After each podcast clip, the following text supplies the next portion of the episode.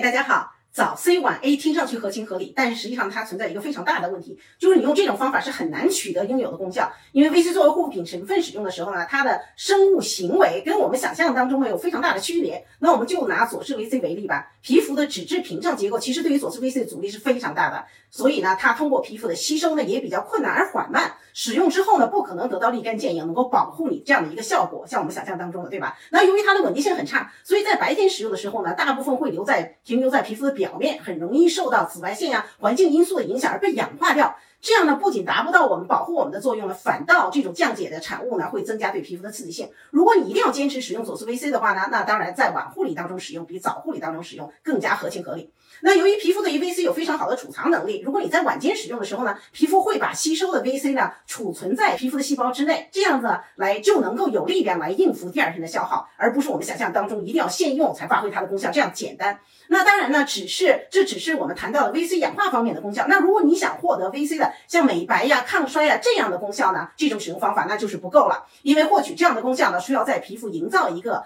这个局部的高浓度来完成，要维持皮肤这样的一个浓度水平的话呢，你一天只使用一次肯定是不够的，而每天使用两次呢，更加适合这样的目的性的护肤。这一点呢是已经有科研的结果来支持。那当然，VC 的深部功效呢，也跟 VC 的选择有直接的关系。到今天为止，我们仍然还是呃不动摇的来这个选择 VC 乙基醚吧。那么谈到 VA 呢？之所以这个专家们推荐 VA 在网护理当中使用，原因主要是 VA 的成分的稳定性比较差，白天使用的时候呢，也是会被紫外线破坏的，而响而影响到它发挥它自己的功效。